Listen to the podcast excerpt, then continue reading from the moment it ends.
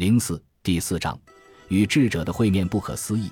沿着杂草漫生的曲折小径，又走了好几个小时，两个人来到了一个草木繁茂的山谷。山谷的一边是白雪覆盖下的喜马拉雅山脉提供的屏障，犹如顶风冒雨的战士守卫着将军的宿营地。山谷的另一边是成长中的浓密松树林，为这个迷人的太虚幻境增添了完美的自然点缀。智者望着朱利安，温和地微笑着，欢迎来到喜马拉雅山上的极乐世界。而后，两个人顺着另一条少有人迹的道路走了下去，进入遍布山谷谷地的森林中。小松树和白檀木在清爽料峭的山风中摇荡。为了让疼痛的双脚舒服一点，朱利安光着脚，脚趾下可以感觉到苔藓的潮湿。他惊奇地看到色彩斑斓的兰花。看到一大片各式各样的花朵在树丛中舞动，仿佛在欣赏天堂一角的美丽和绚烂。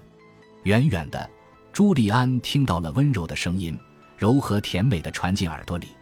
他继续一声不响地跟随着智者往前走了大约一刻钟，来到了一片空旷的地上。眼前的景色，即使是对最见多识广的、绝少吃惊的朱利安·曼托来说，也是难以想象到的。一个看上去完全用玫瑰花造成的小村落，村子中央有一座小小的神庙，就是朱利安在从泰国到尼泊尔的旅程中见到过的那种。但是这座神庙用红色、白色和粉红色的花朵建成，用不同颜色的丝带和长长的藤蔓编辑而成。散落在其他地方的小棚屋看起来像是智者朴素无华的住房，而那些小棚屋也是用玫瑰花建起来的。面对这些，朱利安瞠目结舌。那个带朱利安走来的人也是住在村子里的僧侣。他对朱利安说出了自己的名字——瑜伽师拉曼。他解释说，自己在这些智者当中是最年长的，也是这个小团体中的领导者。这一批住在梦境中的居民看起来年轻的让人惊讶，他们的行动泰然自若，目标明确。他们中的每个人都不怎么说话。都习惯在静默中完成自己的工作，似乎以此来对这片地方的宁静保持敬意。男性智者一共只有十来个人，都穿着和瑜伽师拉曼一样的红色长袍，在朱利安走进他们村子的时候，对他静静的微笑。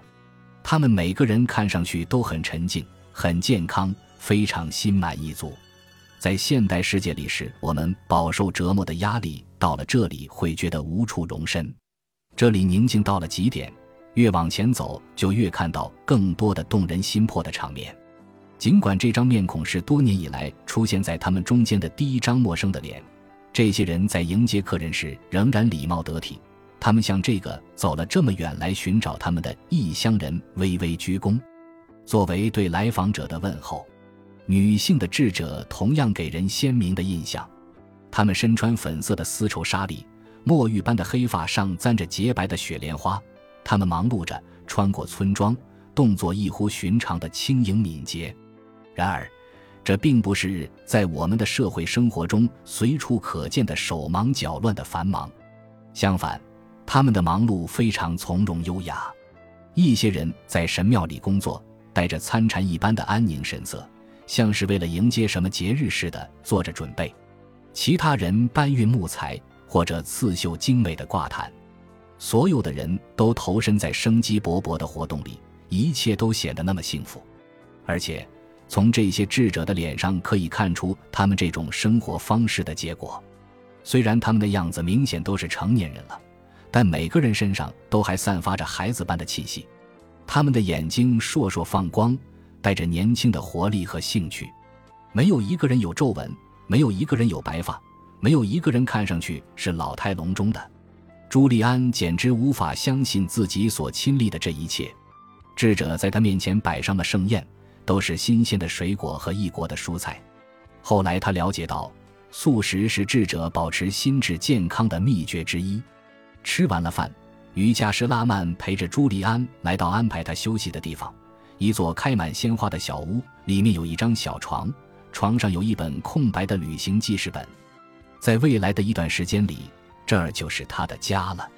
尽管朱利安从来没有见过这么神奇的地方，却还是油然而生一种回到故乡的感觉，仿佛是回到了他很早就听说过的伊甸园。毕竟村子里的玫瑰对他来说并不陌生，直觉告诉他，他属于这里，哪怕只是短暂的一小段时间。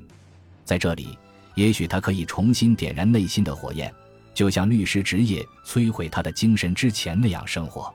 这里可能还是个避难所，衰弱的精神或许可以在这里慢慢的痊愈。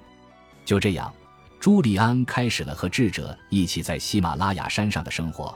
这种生活简单、沉静而且和谐，最佳状态马上就要到来。